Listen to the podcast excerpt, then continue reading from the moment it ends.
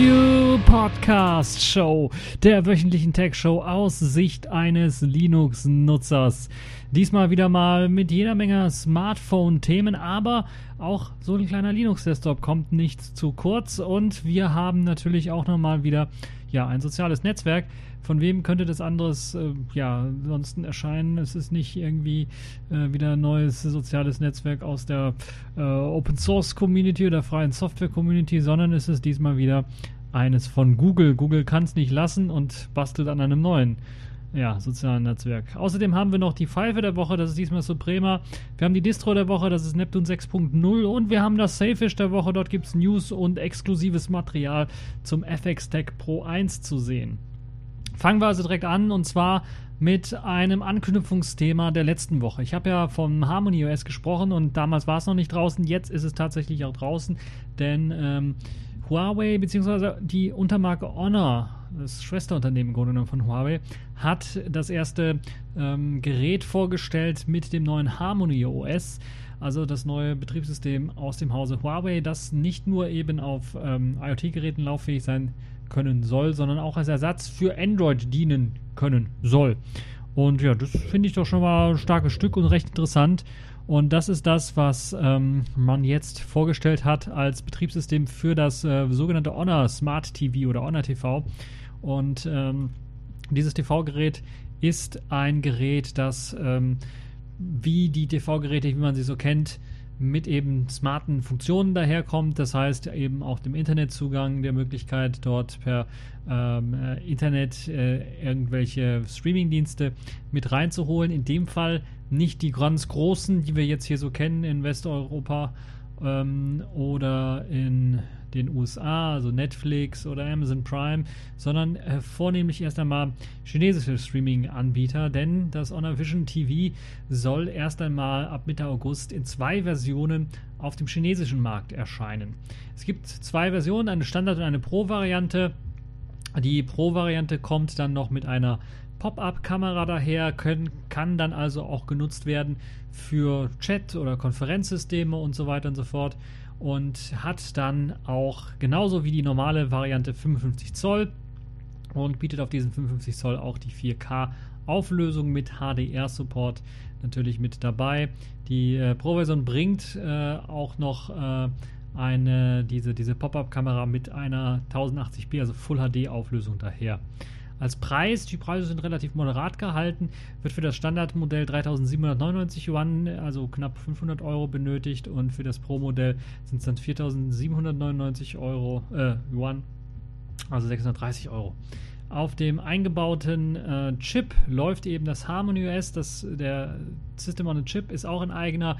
Das ist der Honku 818. Das ist eine Quad-Core CPU und äh, GPU und diese wird eben durch Harmony OS befeuert.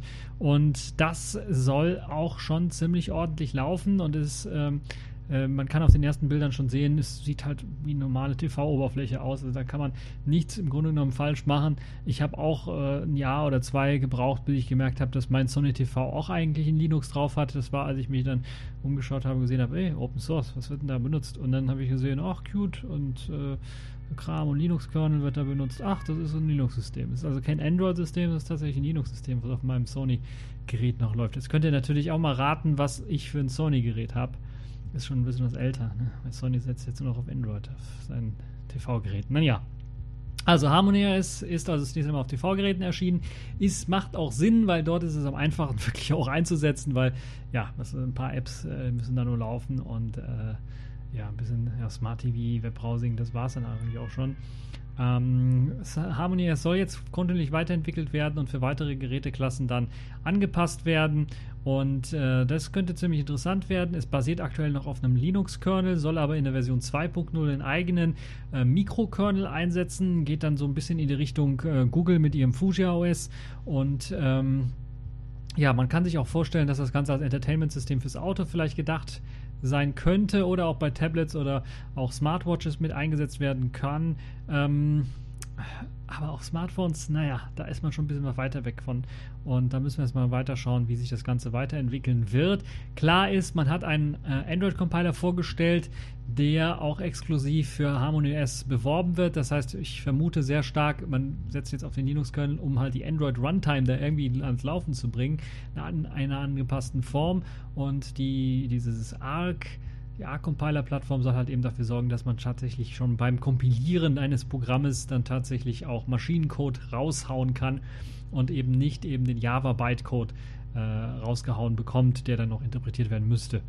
Äh, um, äh, ja, also das, das ist eine ähm, sehr interessante Geschichte, dass man da also auch statisch kompilieren kann und dann ein Programm raushauen kann. Wie das Ganze dann jetzt auch wirklich in der Wirklichkeit aussehen wird, werden wir sehen, wenn die Geräte auch etwas weiter verbreitet sind. Wie gesagt, momentan ist dieses Honor Vision TV einfach nur für den chinesischen Markt gedacht und hier in Europa werden wir das wahrscheinlich nicht zu Gesicht bekommen und in den USA mit Sicherheit auch nicht. Machen wir mal weiter mit einem weiteren äh, interessanten Thema und wechseln wir mal komplett von einem Betriebssystem, was ja eher was für hm, ja, IoT, das böse Wort, also für äh, solche Geräte gedacht sind, die einen Internetanschluss haben. Da gibt es ja noch ein anderes großes Gerät mit Internetanschluss, meistens zumindest, der Computer. Und dort gibt es eben auch ein sehr interessantes äh, Betriebssystem, das nennt sich Linux. Das hat nämlich die Vielfalt und die Freiheit, seinen eigenen Desktop auszuwählen. Dort kann man sich dann verschiedene Desktops auswählen und einer der äh, schon etwas älteren Desktops, etablierten Desktops, die sich durchgesetzt haben, ist XFCE und der ist jetzt in Version 4.14 erschienen. Weshalb erwähne ich das? In den anderen Versionen habe ich es ja nicht erwähnt so richtig ist, weil es jetzt tatsächlich komplett auf GTK 3 portiert worden ist. Ich hatte es ja beim letzten Mal, glaube ich, erwähnt, äh, als ich XFC erwähnt habe, dass sie da versuchen, jetzt auf, auf GTK 3 zu portieren und damit angefangen haben, ein paar Tools auf GTK 3 umzuschreiben. Das hat jetzt ein bisschen was länger gedauert. Sie haben aber jetzt mit Version 4.14 tatsächlich GTK 3 als äh, Portierungsziel erreicht und äh, ja, Feinheiten umgestellt und das Ganze natürlich dann auch ein bisschen was mehr optimiert und modernisiert. Die Version 4.14 kommt mit äh, ja, einigen Kernkomponenten, die sich geändert haben. Ähm, es wird zum Beispiel direkt auf G-Dbus gesetzt, anstatt auf die äh, Dbus glib äh, äh. Und das soll halt dazu dienen, dass die Interprozesskommunikation, also das Dbus-Ansprechgedönse, dann halt deutlich besser funktionieren soll. Außerdem gibt es natürlich auch noch viele weitere Verbesserungen, was die Oberfläche angeht, was ein paar ja, Detailverbesserungen für den Desktop angeht. Ein paar Plugins sind rausgeflogen, ein paar Plugins sind hinzugekommen. Wichtig ist allerdings zu wissen, dass man jetzt auch VSync für Displays einschalten kann. Im hauseigenen Fenstermanager lässt sich das jetzt benutzen. Und es gibt jetzt auch das erste Mal Support für High DPI ähm, Monitor. Das ist wahrscheinlich mit dem GTK 3, würde ich mal sagen, mit eingeflossen. Ähm, außerdem wurde auch die Unterstützung von proprietären Nvidia-Treibern ähm, ein bisschen was verbessert. Zumindest hat man dort äh, die Grafikleistung ein wenig äh, hochgedreht. Ähm, außerdem natürlich gleichzeitig wenn man dann noch ein bisschen was an den äh, Grafikstack arbeitet, hat man dann auch noch am Render gearbeitet, am Support für eben Multimonitor-Support und auch die Möglichkeit, zum Beispiel bei der Desktop-Shell das Panel äh, auf äh, den Premieren-Monitor zu setzen oder den Premieren-Monitor einzustellen und das Panel dann, je nachdem, auf welchem Monitor man es haben möchte, dann äh, zu konfigurieren. Und natürlich auch die Verwendung mehrerer Displays kann nun gespeichert werden. Und äh, angepasst hat das Team außerdem noch ein paar Kleinigkeiten in ihren Programmen, weil XFCE ist ja nicht nur der Desktop und nicht die Shell, sondern natürlich auch ein paar Programme, unter anderem der Dateimanager Thuna und natürlich auch der eigene Media Player Parole und der Bildbetrachter Ristretto. Neu hinzugekommen in diese XFCE-Familie der Programme ist äh, ein eigener Bildschirmschoner. Ja, wir haben 2019 und sie fügen einen Bildschirmschoner hinzu. Weil vorher hat man halt äh, tatsächlich äh, auf ähm, X-Screensaver gesetzt und jetzt hat man tatsächlich einen eigenen Bildschirmschoner geschrieben. Und äh, ja, das ist wirklich äh, sehr interessant. Ja, äh, Plugin-Systeme wurden erweitert. Es gibt ein äh, neues Plugin-System für die SNI, also für die äh, Notification Tray-Geschichten. Das heißt, anstatt die alten Xembed-Geschichten wird jetzt tatsächlich auch auf SNI gesetzt. Äh, also die ganzen App-Benachrichtigungen werden dort jetzt angezeigt. Und das System wird ja von allen anderen Desktops auch mittlerweile benutzt. Macht also Sinn, dass XFCE das auch unterstützt. So, äh, das war XFCE 4.14. Und wir machen mal weiter mit Smartphones. Dort hat Samsung zusammen mit Fujifilm an einem Sensor gearbeitet. Eigentlich heißt es eigentlich nur Samsung, steht es in der Oberfläche. Aber Fujifilm äh, steht es in den meisten Artikeln. Aber Fujifilm hat auch mitgearbeitet an dem sogenannten ISO-Cell-Prozessor. ISO-Cell ist ein ganz, ganz spezieller Prozessor, der ermöglicht euch ähm, sehr hohe Auflösungen zu, ähm, ja, erlaubt, dass wir sehr, sehr viele äh, kleine Pixel auf eine kleine Sensor, relativ kleine Sensorfläche packen können und damit sehr, sehr hohe Auflösungen erzielen kann. Äh, bestes Beispiel, ähnlich ähm, funktioniert es jetzt bei dem Sony-Prozessor, der fast überall eingesetzt wird, der Sony-Sensor, 48 Megapixel. Es gibt aber auch in Samsung ISO-Cell 64 Megapixel, der schon angekündigt ist und jetzt sogar einen 108 Megapixel Sensor von Samsung und Fujifilm zusammen entwickelt. Ähm, ja, das ist wirklich schon krass, wenn man da überlegt, bei den ganz großen Sensoren in APS-C-Kameras und in Micro Four Thirds-Kameras ist man einfach mal an die Megapixel-Grenze gestoßen, weil danach wird es einfach, ja, man kann die Megapixel erhöhen, aber dann sieht es halt nicht mehr gut aus. Und hier haut einfach mal hauen sie einfach mal 108 Megapixel in einem kleineren Sensor noch raus. Das ist schon richtig, richtig krass. Und es ist erstaunlich, dass sie das halt geschafft haben, diese 108 Megapixel da unterzubringen. Und jetzt fragen sich einige, ja, aber Megapixel Rays, das bringt doch alles gar nichts. Nun ja, der Trick an der ganzen Geschichte ist natürlich, die haben eben diese, äh, wie nennt sich das bei Samsung?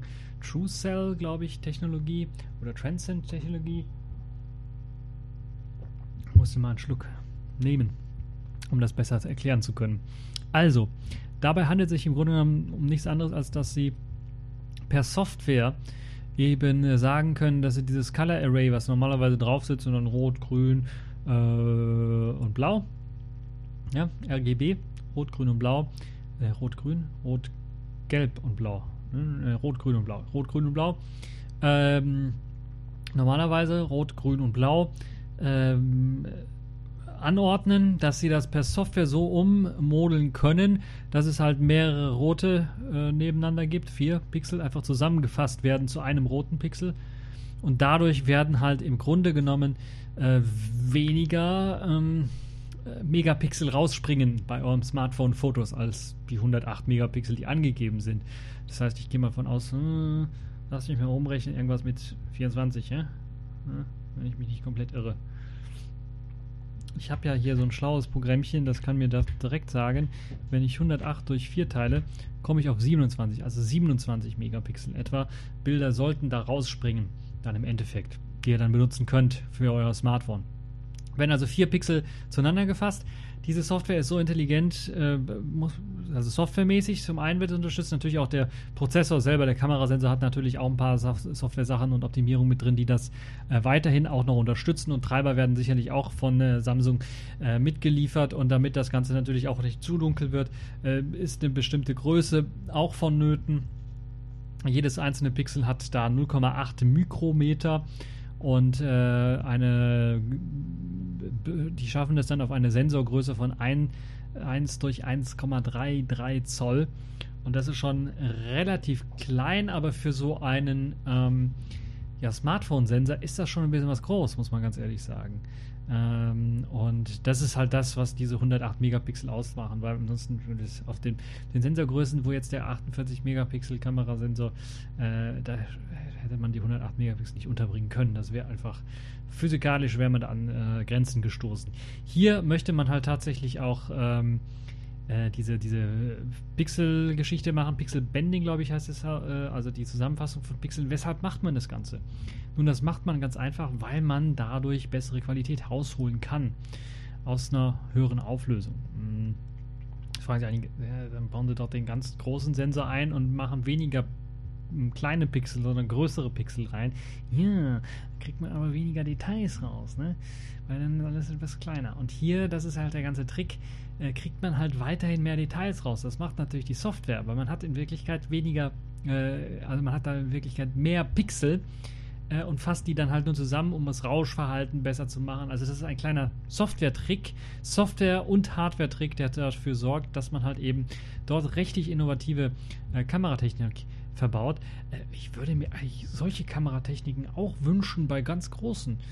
Da sagen sich einige, ja, das wäre, aber dann ist ja das ganze Compu Computing Imaging, also Computerfotografie und keine normale Fotografie mehr.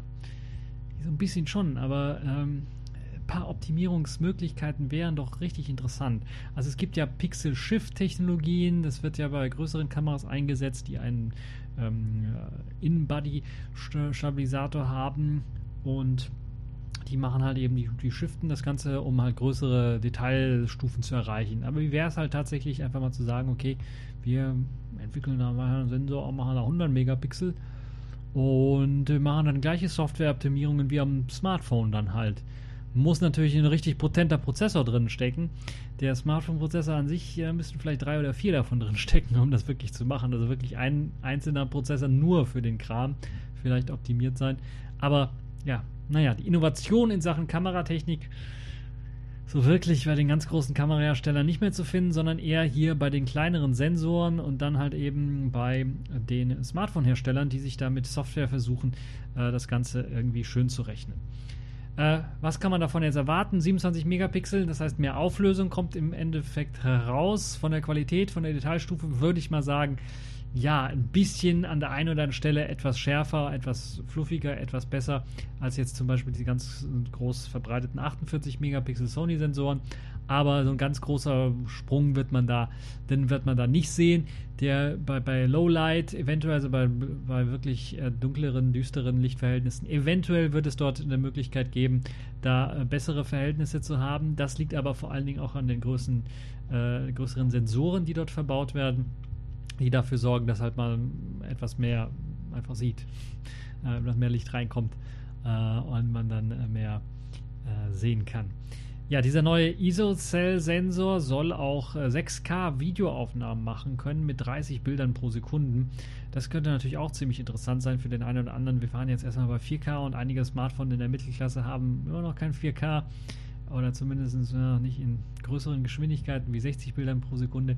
Da will man hier bei dem neuen äh, Sensor schon mal 6K raushauen können mit 30 Bildern pro Sekunde. Erste Hersteller haben sich bereits schon gemeldet. Also, äh, Samsung und Fujifilm arbeiten zusammen mit dem äh, Hersteller Xiaomi beispielsweise, die da bereits schon angekündigt haben, wir werden ein Smartphone auf den Markt bringen mit diesem Sensor. Und das könnte natürlich, Xiaomi haut da ein Smartphone nach dem anderen raus, habe ich irgendwie das Gefühl. Könnte ziemlich interessant sein. Xiaomi hat auch schon den anderen ISO-Cell-Sensor, der mit 64 Megapixel ausgestattet daherkommt, äh, angekündigt den zu benutzen und es gibt schon ein paar ja, erste kleine äh, Registrierungsmeldungen, wo man sehen kann, okay, sie haben da ein neues Smartphone mit eben diesem Sensor schon in ihren Tests. Ja, ähm, die Massenproduktion des neuen ISO-Cell Bright HMX, so heißt er nämlich komplett, äh, wird im Laufe des August 2019 starten. Das heißt, würde damit rechnen, dass man zum Weihnachtsgeschäft eventuell äh, allerfrühestens ein Smartphone mit diesen 108 äh, Megapixel dann sehen werden kann. Ähm, ja, wir müssen mal schauen. Äh, vielleicht hat äh, Xiaomi, weil sie bereits mit, äh, äh mit Samsung und äh, Fujifilm zusammengearbeitet haben, bereits schon auf der IFA 2019 irgendein Flaggschiff in, in dem, im Petto, um das zu zeigen. Ich vermute ganz persönlich, sie haben einfach noch ein 64 Megapixel Smartphone, was sie da veröffentlichen werden mit dem äh, ISOCell und vielleicht haben sie einen Prototypen bereits mit dem 108 Megapixel, aber das ist einfach nur Spekulation jetzt meinerseits. Wir werden mal sehen, was die IFA da so zeigen wird. Ja, kommen wir mal und machen wir mal weiter. Tote sterben irgendwie nicht. Zumindest bei Google scheint da so ein Zombie rumzulaufen, dass da irgendeiner jeder, jedes Jahr mal versucht, ein neues soziales Netzwerk aufzubauen, nachdem sie jetzt das, äh, ich glaube, am längsten laufende Projekt, nämlich Google Plus, gecancelt haben, gekillt haben. Äh, gibt es bereits schon erste Anzeichen dafür, dass sie an weiterem sozialen Netzwerk arbeitet, das aber ja nicht ganz so global sein soll, sondern eher etwas lokal sein soll. Das Ganze nennt sich Shoelace. Also im Grunde genommen das, was man zum Schuhebinden braucht. Also so diese, wie heißen die Dinger eigentlich zum Schuhbinden? Schuhbinder? Diese, diese Kordel-Dinger. um äh, Schuhkordel, glaube ich, heißt es oder das. Ja. Können wir in den Kommentarbereich reinschreiben, wie das Ganze heißt, dann lerne ich mal wieder was Neues. Ähm, also, Shoelace heißt das neue soziale Netzwerk und es verfolgt ein bisschen was andere Pläne. Wie ich gesagt habe, nicht ganz global, sondern ein eigenes soziales Netzwerk von Google ähm, das eben sehr lokal sein soll. Es ist erst einmal nur nach Einladung verfügbar. Okay, das kennen wir jetzt von Google Plus oder Google Wave. Das war auch nur nach Einladung verfügbar. Also erstmal sehr, sehr frühe Beta. Aber es soll halt eben ähm, ein bisschen was anders funktionieren, also Facebook und, und Co. Ähm, es soll dabei helfen, mit anderen Leuten in Kontakt zu kommen, die man schon kennt, im Grunde genommen. Ähm, und die die gleichen, oder die man nicht kennt, aber die die gleichen Interessen haben. Okay, das erinnert jetzt auch ein bisschen an normale soziale Netzwerke. Äh, aber es sieht halt so aus, dass er äh, dass Shoelace sehr auf persönliche Daten abgestellt ist. Das heißt, man trägt dort selber ein, was man für Interessen hat und man trägt ein, wo man gerade ist oder wo man gerade war. Und aus diesen Daten wird ein Profil generiert, das dann äh, eben ähm, oder eine Aktivität generiert, äh, die geplant wird und äh, die dann an andere, an Freunde oder aber auch an Fremde ähm, geleitet werden kann und man äh, die dazu einladen kann, sich äh, euch anzuschließen. Das ist also auch eine ja, Methode. Ich sehe jetzt den ganz großen, also das haben bisherige soziale Netzwerke haben doch sowas ähnliches auch, nur dass hier Google natürlich mehr auf private Daten dann äh, fokussiert ist. Ähm, das erinnert äh, an auch sehr, sehr alte äh, Google-Projekte, die es schon mal schon gab. Shoelace selber ist momentan als Android- und iOS-Version äh, verfügbar, allerdings nur in New York City. Das ist eben diese lokale Lokalität. Was so ein bisschen das Ganze einschränkt. Das heißt, diese Android-App wurde äh, auch aus dem Play Store entfernt. War kurz drin, dann wurde sie entfernt und äh, ist aber bei einigen Quellen immer noch online und man kann das Ganze sich schon mal anschauen. APK Mirror hat das Ganze beispielsweise schon gemirrort. Ähm, man muss schauen, was daraus wird aus diesem neuen sozialen Netzwerk, ob das tatsächlich ein neues Ausrollen eines Netzwerkes, ein Antesten eines Netzwerks oder soll das nur was Lokales sein. Ähm, könnte also ziemlich interessant werden und äh, ja, ähm, müssen wir schauen äh, wie das Ganze sich dann weiterentwickeln wird und wozu das Ganze dann führen wird. Momentan ist das also noch in den Kinderschuhen, ist aber schon mal eine ziemlich interessante Geschichte, dass Google da mit ihrem sozialen Netzwerk einfach nicht aufgeben möchte und jetzt hier wieder was Neues starten möchte oder zumindest dafür Geld ausgibt. Accepted. Connecting. Complete. System activated. All systems operational.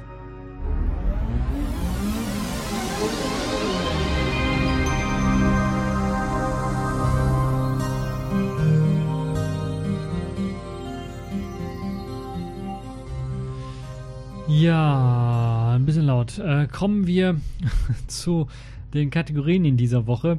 Und zwar kommen wir dort zu der Pfeife der Woche. Das ist diesmal die Firma ähm, Suprema geworden, so heißt sie.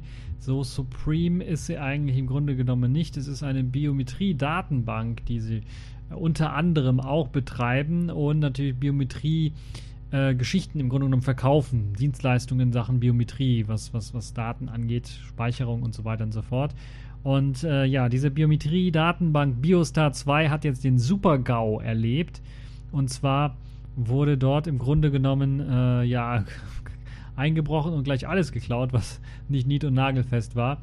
Also im Grunde genommen hat man dort äh, hat man dort im Grunde genommen alles abgreifen können und das südkoreanische Unternehmen müsste eigentlich, wenn sie hier DSGVO äh, bedingt sind, erst einmal richtig, richtig mal richtig blechen, weil sie haben 27,8 Millionen Einträge, äh, insgesamt 23 Gigabyte an Daten, ähm, ja, einfach mal so ins Internet gestellt. Und äh, Leute haben sich das Ganze einfach abgreifen können und vor allen Dingen die äh, Biometriedaten dann auch mit abgreifen können. Höchst sensible, personenbezogene Informationen. Und das Krasse an der Geschichte ist halt, dass die da völlig ungeschützt rumgelegen haben im Internet. Also da neben unverschlüsselten Profilinformationen, was schon mal Todsünde Nummer 1 ist, wie Nutzername, Passwörter, hat man über eine Million Fingerabdrücke äh, abschnorcheln können, sowie eine bisher ungenannte Zahl an Gesichtsbildern. Also eben auch für eine Gesichtsentsperrung oder sowas äh, für die Leute, die es benutzen, äh, eben auch abgreifen können. Ähm, Suprema selber bezeichnet sich als Marktführer in dieser Technologie in Europa und asiatischen Ländern, was eben biometrische Zutrittskontrollsysteme angeht. Und ja, auch Fingerscans, Gesichtsscans, ähm, die jetzt eben nicht nur, wie man das kennt, so von Smartphones gemacht werden, sondern auch von Zugriffskontrollsystemen, äh, wo sensible Informationen gelagert werden. Dass jetzt diese ganzen Daten geleakt worden sind, ist, glaube ich, der Supergau für diese Firma. Ich glaube, die Firma wird nicht mehr lange existieren oder sich davon erholen. Es gibt äh, Zugangsschlösser, intelligente Zugangsschlösser, die Fingerabdrücke benutzen oder Gesichtsscans benutzen. Unternehmen, die solche Zugangskontrollsysteme verwenden, pochen natürlich auf Sicherheit und dass jetzt all diese Daten zum einen äh, dilettantisch irgendwo gelagert worden sind, ohne Passwortverschlüsselung, alle auf einem Server, sodass wenn einer im Server einbricht, hat er alles von einem quasi und kann alles abgreifen. Ähm, das ist äh, unglaublich. Also wirklich ununglaublich. Die äh, Datenbank konnte per Webbrowser im Grunde genommen von ein paar äh, Datenschutzforschern äh, abgegriffen werden. Noam Rotem und Ran Loka haben das Team angeführt und haben dann halt diese massive Schwachstelle äh, eines äh, äh, Projektes dann in, innerhalb eines Projektes dann gefunden und mit dem haben dann halt die Hacker die Möglichkeit haben gehabt mit einfachen Portsequenz äh, quasi äh, den Webserver abzufragen und haben dann den Port gefunden, an dem man halt eben ja, äh, rein kann und haben dann halt diese offene Stelle gefunden, wo sie dann weiter ins System reingehen äh, rein, äh, konnten und dann Angriffspunkte entwickeln konnten. Und so gelang es halt den Experten ganz einfach die Datenbank über eine ganz normale Webbrowser-Geschichte anzusprechen. Ähm, man hat da halt einfach nur das Suchkriterium für die Webadresse ein bisschen was äh, geändert und haben dann halt diese ganz großen Datenmengen abgegriffen, wo sie das auch wahrscheinlich selber nicht geglaubt haben, dass das so dilettantisch abgespeichert äh, wurde. Biometrische Merkmale wurden in Protokollen äh, über den Zugang äh, zu den angeschlossenen Einrichtungen sowie Sicherheitsstufen und Freigaben ganz selbstverständlich neben den ganz normalen persönlichen Daten des Personals oder so abgespeichert und ähm, ja, das ist schon richtig, richtig krass. In Deutschland sollen vor allen Dingen Daten von der Ident-Base betroffen gewesen sein. Das ist so ein Ausrüster von Ausweis- und Zugangskontrollkarten. Also falls ihr solche äh, in eurer Firma sowas einsetzt oder ihr wisst, dass eure Firma sowas einsetzt, äh, sagt mal der IT-Abteilung Bescheid, die sollen mal komplett alles löschen oder mal neu machen und oder vielleicht mal die Firma verklagen oder sowas. Da gibt es ja die Datenschutzgrundverordnung genau für diesen äh, Sinn. Ähm, und ja, die Sicherheitsexperten warnen, dass die Lücke natürlich dann auch Erpressungen sowie massiven Identitätsdiebstahl ermöglichen und natürlich auch Betrug wie Phishing äh, dann auch noch äh, deutlich zunehmen kann. Äh, Fingerabdrücke, die gest äh, gestohlen worden sind, können zum Beispiel dann halt auch vielfältig benutzt werden, um halt anderen Schabernack anzustoßen. Ihr wisst das ja äh, was da alles möglich ist. Und ähm, ja, biometrische Merkmale äh, sind halt eben ähm, nicht einfach zu verändern. also man kann jetzt, wie es Homer Simpson versucht hat, mit Schmöggelpapier seine Fingerabdrücke zu verändern. Das ist halt, das ist aber ein einmaliges Passwort. Und wenn der Fingerabdruck weg ist, dann und jemand den missbraucht hat, dann hat man ein Leben lang seinen Schaden damit. Und dass halt eben diese Daten ohne Hashwerte komplett abgespeichert worden sind, ohne, äh, ohne Verschlüsselung, ohne zu. Also Leute, im Jahr 2019. Ähm, hm, die Lücke wurde dann, es ist interessant auch, dass man zunächst einmal darauf hingewiesen worden ist, Anfang äh, August, am 7. August wurde auf die Schnittstelle, auf die Schnittstelle, auf die Schwachstelle hingewiesen. Eigentlich ist das eine Schnittstelle. Naja, eine nicht geschlossene Schnittstelle hingewiesen. Äh, die Angestellten in Deutschland haben das Ganze erstmal zurückgewiesen. Nö, nö, da ist kein Problem. Natürlich in Deutschland. Ja, wir sehen nichts, wir hören nichts, äh, wir sagen nichts. Und erst nachdem halt eben äh, das Ganze äh, von der französischen Zweigstelle tatsächlich auch äh, äh, äh dann äh, bestätigt worden ist, wurde die Lücke dann am 13. August geschlossen. Also man hatte ein bisschen was gebraucht, bis die Lücke geschlossen wurde. Ähm, die Daten sind eventuell schon weg. die Forscher zeigen sich entsetzt. Ich zeige mich auch entsetzt, weil Suprema halt eben die vollständigen biometrischen Daten im System abgespeichert hat und äh, nicht erst, also nichts gemacht hat, um die zu verschlüsseln oder sicher zu machen. Die lagen frei herum und konnten frei verwendet werden. Das war aber nicht das Einzige, sondern die haben sich das Ganze auch nochmal angeschaut und haben dann mal geguckt, was werden dann da für Passwörter verwendet von den ganzen Kunden. Und da waren teilweise so Geschichten wie Passwort oder ABC D1234 oder sowas drin. Also ganz einfache Standardpasswörter waren da drin. Und äh, ja, will man gar nicht wissen, was passiert, wenn da einer mal die Datenbank von Google oder sowas knackt und dann werden wahrscheinlich auch solche Standardpasswörter überall zu finden sein. Das zu der Geschichte. Also, das ist schon ein sehr, sehr starkes Stück, wie ich finde. Deshalb zu Recht Pfeife der Woche Suprema. Und wenn ihr denkt, ihr seid nicht betroffen, guckt mal bei eurem Arbeitgeber. Falls ihr solche Karten habt, dann seid ihr vielleicht eventuell auch betroffen. Vielleicht nicht mit allen biometrischen Daten. Reicht ja, dass ihr ein Foto da auch vielleicht auf eurem Ausweis habt, um auf einen Parkplatz zu fahren, auf eurer, bei eurer Firma oder sowas. Parkausweis. Kann ja auch schon sein, dass das da gespeichert worden ist. Ihr wisst es ja nicht. Solche Dienstleistungen werden ja heutzutage so gemacht.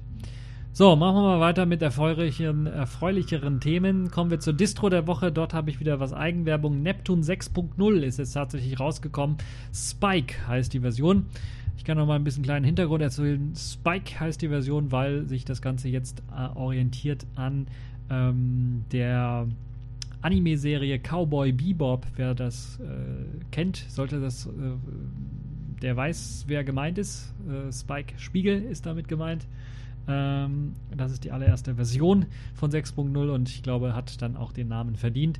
Und die nächsten Versionen werden dann weiterhin die Codenamen aus dem aus diesem Universum sehen. Wer das nicht kennt, unbedingt reinschauen, lohnt sich auf jeden Fall. Ist schon etwas älter, also in den 90ern, glaube ich, rausgekommen. Das heißt, ihr kriegt es wahrscheinlich im 4 zu 3 Format, mittlerweile vielleicht im 16 zu 9 Format, ich weiß es nicht. Ich habe es äh, auf Netflix auch nochmal gesehen. Ich glaube, es war aber im 4 zu 3 Format.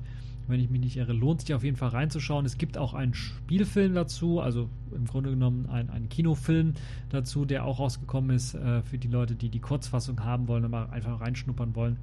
Äh, wobei die Serie ich doch eher empfehlen kann äh, als den Kinofilm, der das so ein bisschen alles äh, zusammenwurstelt und im Schnelldurchlauf äh, präsentiert. Da ist die Serie natürlich etwas besser.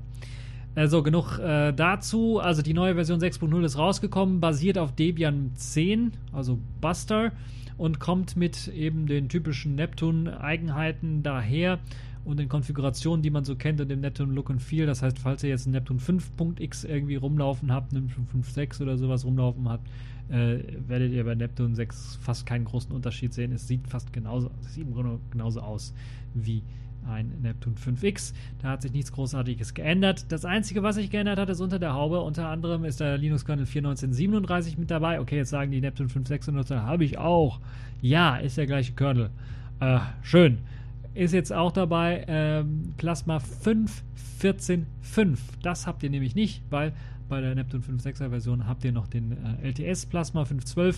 Jetzt ist 5.14.5 mit dabei und bietet unter anderem viele äh, Neuerungen, unter anderem eine bessere Monitorverwaltung. Wenn ihr also einen Laptop verwendet, könnt ihr jetzt in einen einfachen Präsentationsmodus starten oder einfach mal Dualscreen ähm, Modus starten. Ihr könnt den Präsentationsmodus in, einfach anschalten. Der sorgt halt dafür, dass euer, euer, Display einfach nicht mehr ausgeht, falls ihr eine Präsentation haltet. Auch eine sehr, sehr nützliche Geschichte. Und dann zwischen diesen Modi hin und her wechseln. Das funktioniert also sehr, sehr schnell. Der Sperrbildschirm wird jetzt beim äh, Wechseln von Benutzern verwendet. Falls ihr also ein Multibenutzersystem habt, könnt ihr dann einfach äh, ja, das schnellere Wechseln benutzen.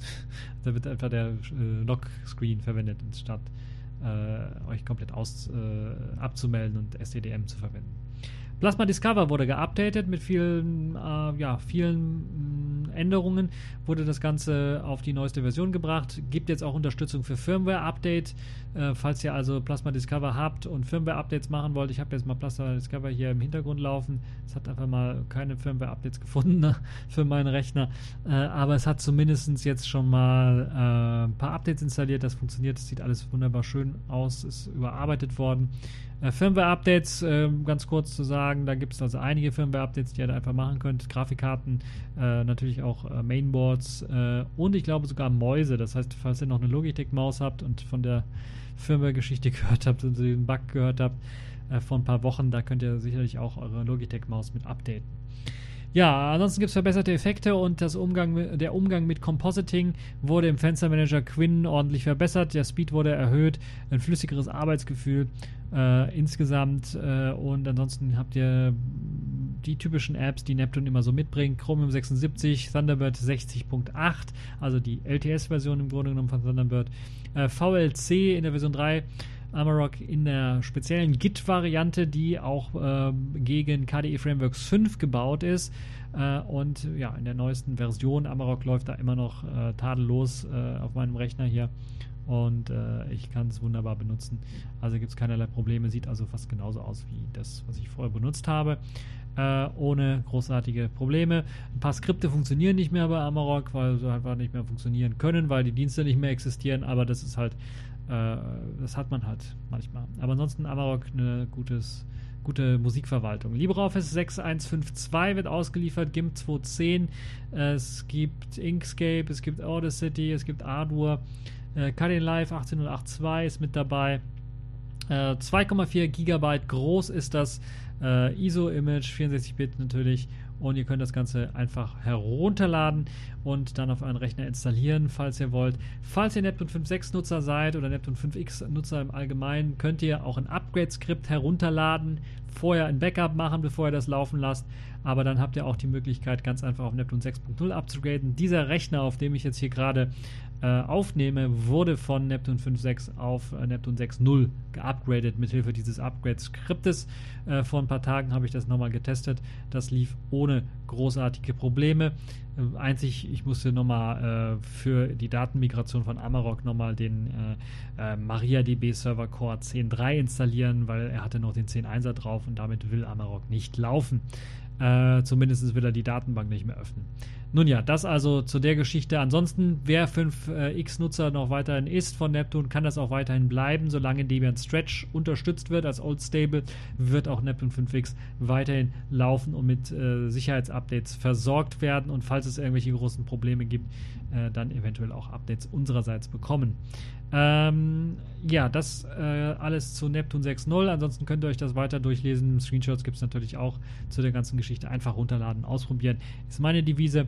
Äh, wir haben da jetzt auch äh, schnelle Server, das heißt schnelle Server, relativ schnelle Server, einen US-Server, falls ihr irgendwo im US-Gebiet seid, und einen deutschen äh, Server. Und ich glaube, der FilePub Mirror Server, der ist ein, ein, ein äh, äh, lokaler Server, das heißt, der synkt automatisch äh, von verschiedenen Orten und der sollte dann auch äh, spätestens dann am Montag das ISO gesynkt haben und dann könnt ihr auch von dem herunterladen. Das ist also so ein, so ein äh, na, wie heißen die Dinger? Also so ein, so ein Server, der, der sucht raus, welcher Server in der Nähe äh, bei euch rumsteht. CDN, CDN-Server, so heißen die. Und dann wird also der schnellste Server rausgesucht. So, das zu der Geschichte. Ähm, und äh, dann sind wir eigentlich im Grunde genommen schon fast durch mit diesem TechView Podcast, wenn wir nicht zu einem Highlight kommen würden, nämlich dem Sailfish der Woche. Und dort, einige werden es schon gesehen haben, ich habe ein englischsprachiges Video veröffentlicht, das FX Tech Pro 1. Ich hatte die Möglichkeit auf der Frostcon das Ganze in Händen zu halten. Apropos Frostcon, wer mehr zu Frostcon erfahren möchte, kann auch bei Radio Tux in die, in die aktuelle August-Folge reinschauen oder reinhören. Dort habe ich äh, zusammen mit Ingo das Ganze nochmal besprochen, was wir so gesehen haben auf der Frostcon. Ähm, bleiben wir aber beim Sailfish der Woche und dem FX Tech Pro 1. Auf der Frostcon konnte man einige Geräte begutachten. Ich glaube, es gab drei Geräte, äh, drei verschiedene Geräte, wo Sailfish drauf lief und ein viertes Gerät, wo noch Android drauf lief und ja, ähm, verschiedene Revisionsnummern der Hardware auch äh, wo man dann sehen kann, was sie sich alles gedacht haben, zum Beispiel für eine einfache Reparatur hier, da ein paar Schräubchen lösen, auf den Akku zugreifen können, äh, hier und da äh, das Keyboard austauschen, wenn was kaputt geht, irgendwie was, was äh, verbessern, alles kein Problem. Curved Screens, sehr gute Sache für die ähm, äh, Wischgestenbedienung von Selfish OS ist mit dabei. Das Gerät selber 6 Zoll groß, ist also etwa wie das äh, Gemini äh, PDA von der, von der Displaygröße, aber ein kompakteres Gerät, das muss man deutlich sagen, dadurch, dass man halt die Ränder deutlich kleiner gemacht hat und dass man dieses Curved Edge äh, Glas an der Seite eben hat. Äh, aufgeklappt wird es eben wie ein Nokia E7 und der Mechanismus kommt auch von einem Ex-Nokia-Mitarbeiter, der da mitgeholfen hat, den zu entwickeln und jetzt auch für das FX Tech äh, bereitgestellt hat. SafeJS läuft relativ gut darauf, sehr, sehr flüssig, das muss man sagen. Es ist eine frühe Version, das heißt, eine Version war mit einer etwas. Ähm, ja, schon deutlich etwas erweiterten Version daher gekommen, die auch, auch schon äh, die automatische Rotation mit drin hatte. Eine andere Version, die ich in den Händen halte, hatte diese leider nicht. Ähm, aber was man schon sehen konnte, ist so, die Grundsachen funktionieren. Das heißt, äh, telefonieren, gut, habe ich jetzt nicht ausprobiert. Ist das eigentlich noch eine Grundsache bei Smartphones? Schreibt das mal in die Comments. Ähm, also auf jeden Fall äh, Kamera habe ich ausprobiert, Rotationssensor hat funktioniert, äh, WLAN hat auch funktioniert, auch auf der Frostcon mit dem WLAN konnte man sich verbinden und im Internet surfen. Das gab äh, keinerlei Probleme. Es gab Probleme beim Abspielen von Videos, das hat gar nicht geklappt bei mir. Audio hat geklappt, aber Videos haben überhaupt nicht geklappt. Das heißt im Grunde genommen auch, dass auch die Videos nicht geklappt haben, wenn man sich YouTube oder sowas anschauen wollte. Zumindest in meinem Player hat es nicht geklappt. Ob es im Webbrowser funktioniert hätte, mm, ich habe es leider nicht getestet. Was ich gesehen habe, ist, äh, dass ähm, ähm, auf jeden Fall das ganze Gerät sehr, sehr flüssig läuft dass ein paar Sachen noch gemacht werden müssen. Audio läuft auch. Es gibt Stereo-Lautsprecher. Das ist ja schön. Es gibt einen Fingerabdruckscanner, der wird momentan von Selfish noch nicht unterstützt. Klar, es gibt keine offizielle Selfish version sondern die Geräte wurden jetzt an einige Bastler herausgeschickt, die das Ganze dann erst einmal portiert haben. Das heißt, die Community arbeitet sehr stark dran und äh, FX Tech ist sehr bemüht, dass die Community da auch weiterhin äh, versorgt wird äh, und dass es weitergeht mit dem Selfish S-Port für das FX Stack. Sie selber sind gerade sehr, sehr ja, angestrengt in der Geschichte, dass sie noch weiter das Ganze irgendwie ähm, promoten wollen und natürlich erstmal herausbringen wollen an die verschiedenen Leute, die es unterstützt haben. Haben sie es unterstützt? Ne, an die verschiedenen Leute, die interessiert sind, dann auch wirklich herauszuschicken. Es ist mit 650 Euro zugegebenermaßen sehr, sehr teuer für das, was es bietet in Sachen Hardware. Es ist eine gute Tastatur, das muss man deutlich sagen. Es ist äh, vielleicht nicht ganz so gut wie das Gemini von der Tastatur, aber es ist ein guter Kompromiss, würde ich mal behaupten. Es hat also schon äh, ein bisschen was mehr so, es hat das typische Nokia-Flair, das muss man also ganz deutlich sagen. Es, die Tastatur ist vielleicht nicht ganz so gut wie eine BlackBerry-Tastatur, also wenn ich das mit meinem Key 2 vergleiche, bevorzuge ich das Key 2 so ein bisschen.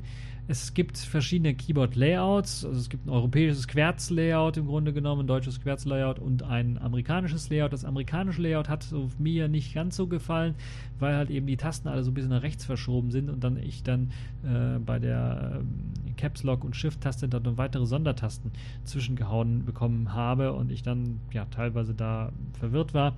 Aber ja, vielleicht ist das kein Problem für andere Leute, die dieses Tastaturlayout eher gewohnt sind. Mit dem deutschen äh, Tastaturlayout habt ihr das Problem nicht. Dort ist also neben der Caps Lock Taste direkt das A und da hatte ich dann äh, die meiste Freude mit drauf zu tippen. Aber man muss sich ein bisschen was dran gewöhnen, glaube ich, ist so meine Devise. Anders als beim Gemini PDA, was ja richtige ja, Keyboard-Tasten hat, wie ne, bei der normalen Tastatur, wird hier halt ein sehr knackiger äh, Punkt, Tastatur, Druckpunkt gewählt und die Tasten sind halt so kleine Gummipenüppelchen, also ähnlich wie bei eben den alten Nokias oder eben bei den Blackberries, wobei die Blackberries doch eher mehr Tasten haben hier und das sind so eher, ja, wirkliche Gummi, Gummipinüppelchen, die runtergedrückt werden.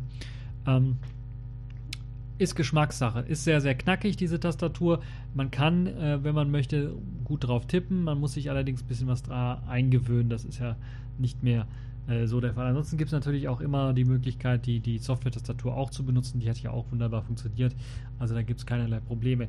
Was ich gemerkt habe, an einer anderen Stelle musste man die Software-Tasten nutzen, weil eben die Sonderzeichen für beispielsweise Slash nicht funktioniert haben. Auf dem Gerät, was ich jetzt zum Beispiel in den Hand Händen halte, äh, gehalten habe, war das nicht möglich, da ein Slash einzutippen. Da muss ich halt eben auf die virtuelle Tastatur ausweichen oder es irgendwie anders lösen. Da gibt es ja halt andere Möglichkeiten, das zu lösen. Es gibt aber viele Sonderzeichen, wie zum Beispiel eine Escape-Taste, die mit drin ist, äh, die Entfernen-Taste, die mit drin ist. Ich glaube, Bild ab und Bild, äh, da, äh, und Bild runter gibt es auch, bin mir gar nicht sicher. Aber auf jeden Fall Pfeiltasten sind mit drin. Also dafür äh, lohnt es sich also auch äh, für die Konsolennutzer, die können das Ganze dann auch benutzen. von der Tastenauswahl hat mir das jetzt ein bisschen was mehr gefallen als beim Gemini PDA, muss ich ganz ehrlich sagen. Äh, aber ähm, ja, muss man einfach mal schauen im Alltag, wie sich das Ganze entwickeln wird, wenn man es in den Händen hält. Ähm, wann kommt es raus? Es wird wahrscheinlich im September dann auch wirklich ausgeliefert an die Leute, die jetzt vorbestellen. Die haben dann eventuell das Glück, eines zu bekommen. Äh, wie gesagt, es gibt ging durch die verschiedenen Revisionen. Es wird allerdings nicht mit Selfish ausgeliefert, sondern mit Android ausgeliefert und es gibt später wahrscheinlich dann ein Community Port, den ihr einfach drauf flashen könnt. Eventuell gibt es die Möglichkeit, aber das steht noch in den Sternen, da das eventuell neben der Android-Version installieren zu können, zumindest für Testzwecke erst einmal bei der Community-Version. Yola selber arbeitet noch nicht an einem offiziellen Port und äh, FX Deck hat Yola selber auch noch nicht angesprochen, was einen offiziellen Port angeht.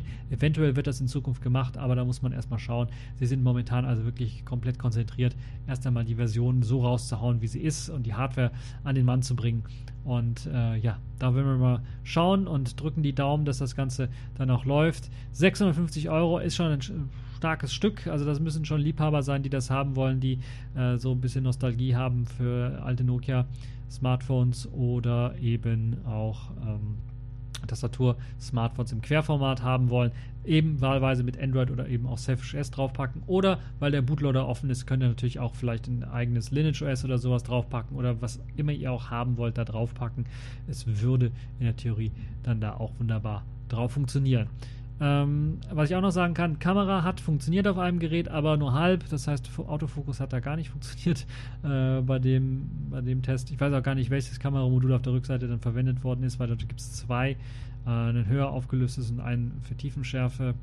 Ähm, müssen wir mal schauen, wie sich das äh, dann äh, im Alltag zeigen wird. Wahrscheinlich werden die ersten Geräte, wie gesagt, dann und ersten Tests dann mit Android gemacht werden und dann können wir sehen, wie gut die Qualität ist und hoffen wir dann mal, dass wenn ein Selfish Port dafür rauskommt, dass er auch ordentlich funktioniert und eventuell gibt es sogar offiziell eine Anfrage von FX Tech an Yolla und vielleicht, ganz, ganz vielleicht wenn, die wenn, die, wenn die Lust danach richtig groß ist und die Leute da wirklich auch mal ein Gerät mit Savage S direkt vorausgeliefert bekommen haben wollen, vielleicht entscheidet sich FX Tech da mal eine Sonderanfertigung zu machen. Was weiß ich, da ein paar tausend äh, Geräte mit Savage S drauf zu flashen. Das ist ja, sollte ja kein Problem sein, wenn die so ganz, ganz viele Geräte haben und es müsste ja sowieso irgendwas ein Betriebssystem drauf geflasht werden. Da kann man einfach mal sagen, hier macht mal 1000 Geräte mit einem anderen ROM drauf und dann war es das. Nun ja, schauen wir mal, gucken wir mal, wie sich das Ganze entwickelt. Noch geiler wäre natürlich, wenn sie es direkt ausliefern würden mit Android und eben mit Selfish SS wahlweise, äh, sodass man das dann ähm, im Bootloader auswählen könnte. Aber naja, man kann nicht alles haben. Seien wir froh, dass wir überhaupt was haben, worauf wir Selfish SS drauflaufen lassen können. Und ich kann auf jeden Fall sagen, ich habe jetzt das FX Tech One äh, gesehen, FX Tech Pro One gesehen mit Selfish S laufen. Das ist das schnellste Selfish S Device, das es derzeit auf dem Markt gibt, kann ich jetzt schon mal sagen äh, oder wird das schnellste sein, wenn eben Selfish S dann auch rauskommt. Ähm, dafür. So, das war es jetzt für diese TechView Podcast äh, Folge. Ich hoffe, es hat euch gefallen, ihr habt Spaß dran. Äh, Kommentare, Likes, äh, Daumen nach oben, abonnieren könnt ihr natürlich auch alles machen. Und äh, bis zur nächsten Show.